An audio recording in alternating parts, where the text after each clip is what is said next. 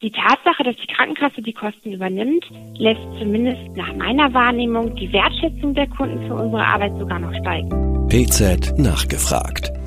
Der Podcast für das Apothekenteam. Hallo und herzlich willkommen zu PZ nachgefragt, dem Podcast der Pharmazeutischen Zeitung.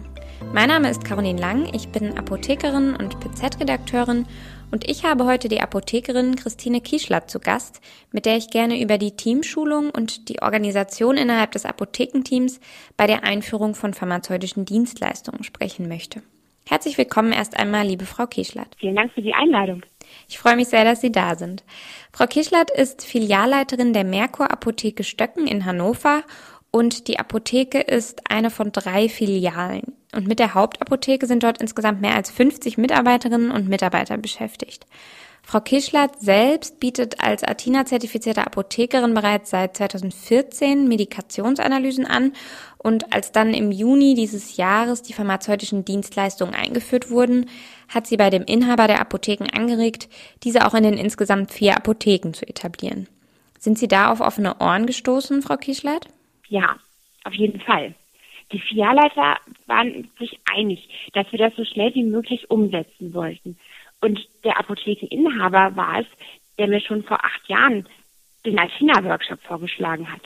Jetzt, wo wir diese und die anderen Leistungen mit der Krankenkasse abrechnen können, mussten in der Vorbereitung nur noch zwei Dinge passieren.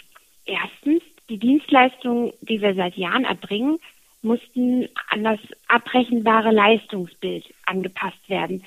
Damit meine ich, dass wir Blutdruckmessgeräte angeschafft haben, die zum Beispiel automatisch Mittelwerte berechnen, um mehr Zeit für den Kunden zu haben. Und es ist natürlich auch von Vorteil, wenn sich die auszufüllenden Formulare in der Nähe befinden und man die nicht noch lange suchen muss. Der zweite Punkt ist, dass das Personal entsprechend geschult werden muss. Hierzu haben wir ein kurzes Video erstellt.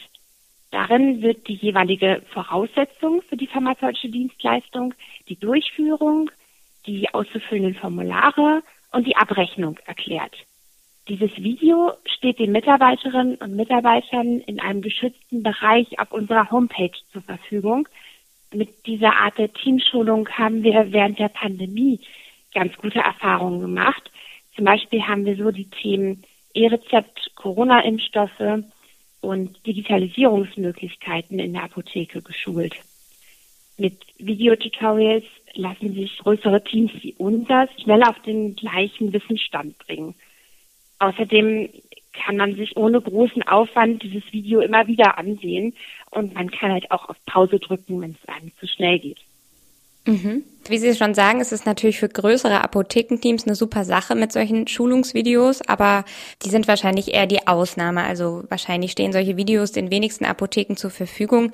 Wie kann man denn sein Apothekenteam sonst noch unabhängig davon für die pharmazeutischen Dienstleistungen fit machen? Mhm. Da kann ich meinen Kollegen die Abda-Präsentationen empfehlen.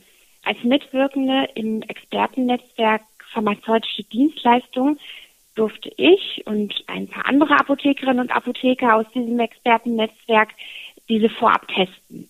Mit den Folien habe ich mein Team geschult, noch bevor wir die Videos gedreht haben.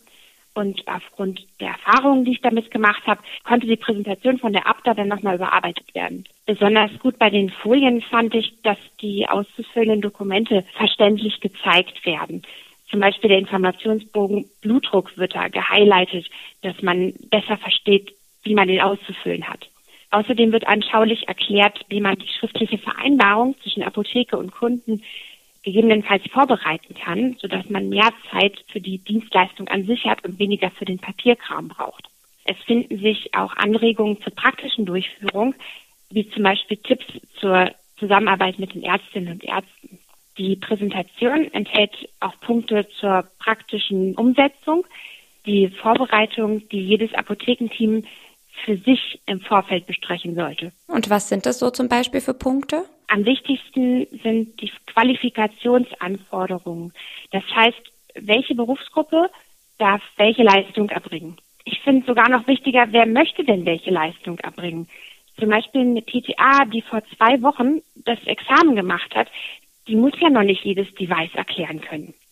Wichtig ist auch, welche Leistung kann ich mit Termin anbieten oder kann ich nur mit Termin anbieten und welche kann ich auch spontan durchführen. Und wie sprechen wir die Kunden an? Müssen wir die Kunden ansprechen oder finden sich die Kunden spontan?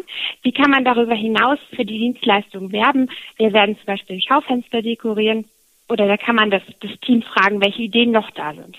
Dann muss sich das Team noch Gedanken darüber machen, welche Vorbereitungen darüber hinaus zu treffen sind. Zum Beispiel ist die Box mit den Dummies für die Inhalatorenschulung, ist die vollständig oder muss man bei den Herstellern nochmal was bestellen. Wie haben Sie sich jetzt innerhalb Ihres Apothekenteams in der Filiale organisiert? Also wer ist nun für welche Dienstleistung zuständig oder für welche Aufgabe im Rahmen der Dienstleistung und wann bieten Sie welche Dienstleistung jeweils an? Blutdruckmessen machen wir weiterhin ohne Termin, wenn da die Kundenanfrage stattfindet.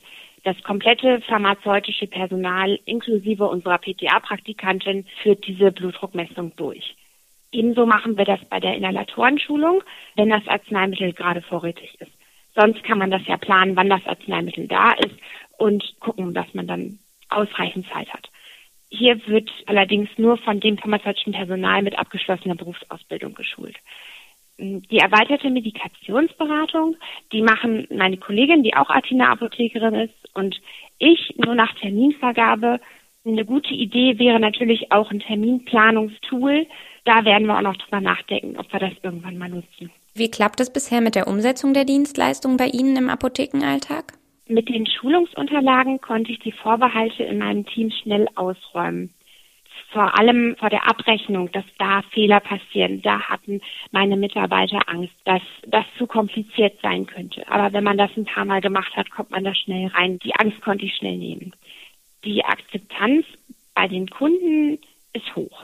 Die Tatsache, dass die Krankenkasse die Kosten übernimmt, lässt zumindest nach meiner Wahrnehmung die Wertschätzung der Kunden für unsere Arbeit sogar noch steigen. Und wie viel Dienstleistungen würden Sie sagen, bieten Sie jetzt inzwischen so pro Woche an? Wir machen Blutdruckmessungen so drei bis fünf und Medikationsanalysen sind mittlerweile alle zwei Wochen eine geworden, wobei wir da gar nicht groß bewerben müssen. Da ist es wirklich so, dass sich aus dem Gespräch mit dem Kunden häufig die Fragestellung ergibt, in dem eine Nebenwirkung auftritt, die wir uns nochmal angucken müssen oder eine Wechselwirkung nochmal angeschaut werden kann. Also im Laufe der Beratung bei Menschen mit Polymedikation ergibt sich das häufig ganz von selbst, dass so eine erweiterte Medikationsberatung helfen könnte. Super.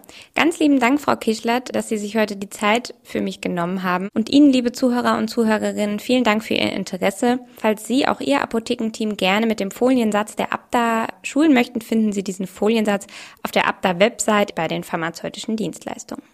PZ nachgefragt. Der Podcast für das Apothekenteam.